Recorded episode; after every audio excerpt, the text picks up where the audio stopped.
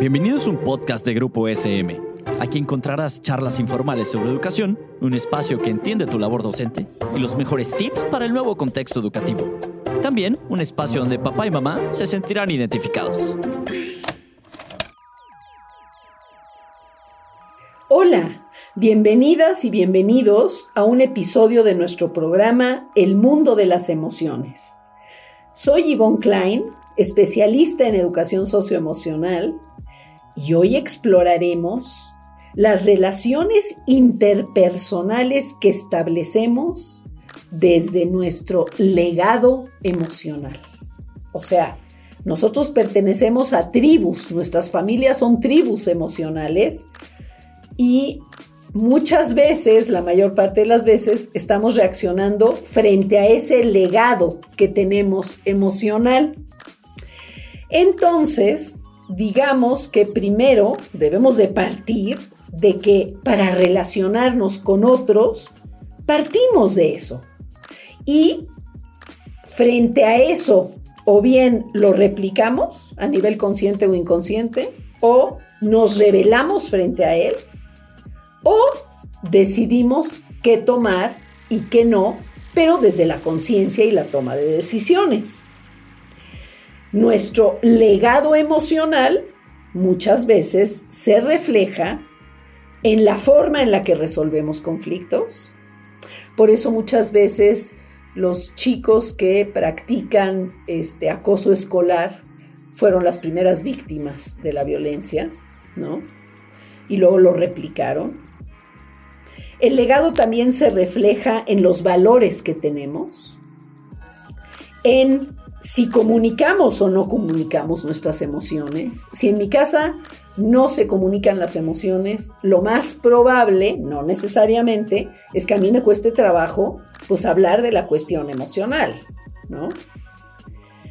El cómo se maneja el miedo, el enojo, la tristeza y las demás emociones forman parte del legado, del repertorio de respuestas que damos y cómo nos enseñaron a manejarlas. O sea, em, mi tío rompía este, algo cuando estaba enojado, o se callaba y se iba, o lo platicaba, ¿no? Y desde la dimensión terapéutica podemos decir que las ideas y creencias en las que vivimos, que no cuestionamos, se llaman introyectos. Entonces, por ejemplo, algunos ejemplos de introyectos. Los hombres no pueden llorar. Los hombres son fuertes. Son casi, casi mandatos familiares en algunos casos. Por ejemplo, también las mujeres están para servir a sus hombres calladitas nos vemos más bonitas. Las hermanas deben de servirle el plato a sus hermanos. Las únicas parejas válidas son las que hay entre un hombre y una mujer. Lo demás es una desviación y una enfermedad. Bueno, son introyectos que nos, que nos están marcando, ¿verdad? Lo primero que puedes hacer para mejorar tus relaciones interpersonales es realizar una revisión, un diagnóstico. O sea, cuáles son tus introyectos y los modelos relacionales que has heredado de tu familia, de tu clan. ¿Cuáles has cuestionado? ¿Cuáles has sustituido? Cuáles todavía te estorban. Eso es en primer lugar, realizar esta revisión. En segundo lugar, trabajar en tus heridas primarias. Tienes heridas de abandono, tienes heridas de traición, tienes heridas de insuficiencia. Tres, analizar cómo se encuentran actualmente tus relaciones interpersonales. Y en este sentido, tienes que identificar cuáles se encuentran rotas y que no quieres restablecer. ¿Cuáles se encuentran rotas y si quieres restablecer? ¿Cuáles se encuentran rotas y quisieras restablecer, pero la otra persona ya no quiere? Después tienes que realizar, como tercer punto, un proceso de introspección. Asumir la responsabilidad que tú tienes en las relaciones. No todo es culpa del otro. Las relaciones se construyen pues en conjunto con los participantes que participan en ella, valga la redundancia. Cuatro, pasar a la acción. Contactar a la persona, decirle lo importante que ha sido en tu vida y todo lo que te aportó. Poder pedir perdón a alguien que le causaste dolor. Si la relación no se puede recuperar por la otra persona, tendrás que trabajar en el duelo, la pérdida, en la aceptación y la resignación. Si tienes conflictos con tus relaciones interpersonales actuales, además de las sugerencias antes proporcionadas, puedes revisar cómo te comunicas emocionalmente. ¿Qué tan asertivo eres? ¿Cómo es tu lenguaje verbal y tu lenguaje no verbal? ¿Hasta qué grado puedes mejorar tu capacidad de escucha?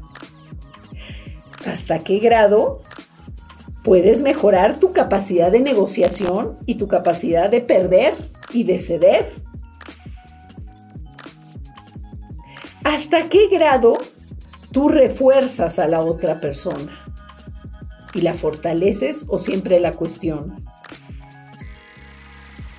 La investigadora Barbara Fredrickson investigó lo que llamó las relaciones triviales, o sea, las relaciones que tenemos con personas que no son cercanas, inclusive que son desconocidas, que nos eh, que puede ser una persona que está limpiando la calle regularmente, el cartero o personas que vemos y encontró, por eso lo estoy poniendo, que las relaciones triviales también nos proporcionan bienestar si las realizamos desde la calidez.